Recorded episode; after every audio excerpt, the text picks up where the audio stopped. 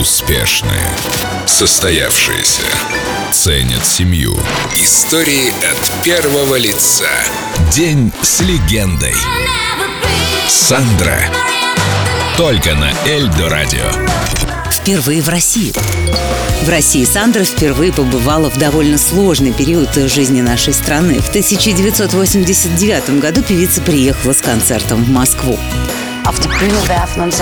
Это был очень интересный опыт. Помню, что я постоянно созванивалась со своим мужем из гостиничного номера. Каждый раз, когда начинался разговор, я слышала щелчок. И четко понимала, что все мои разговоры прослушиваются. Я страшно боялась сказать что-то не так, потому что я не знала, что у вас так, а что не так. В общем, это было очень тревожно и уф, но когда я вышла на сцену, я поняла, что публика на моей стороне, что меня знает, любит. И какая это была публика. Какие-то фантастически энергичные, отзывчивые, светлые люди. Это при том, что все очень бедно одеты, дома серые, все какое-то неуютное. Мой гостиничный номер был настолько холодным, что невозможно было в нем находиться. Гигантский шестикомнатный люкс с очень высокими потолками, но чудовищно холодный. Не представляю, как жили обычные люди. После концерта я хотела принять душ, вода была ледяная. Я после этого заболела.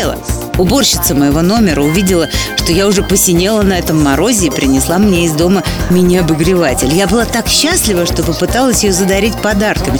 Дала свои туфли, какую-то одежду, но она всячески отказывалась и не взяла с меня ни копейки. Понимаете, это были такие люди, что я изо всех сил старалась сделать их счастливыми во время моего выступления.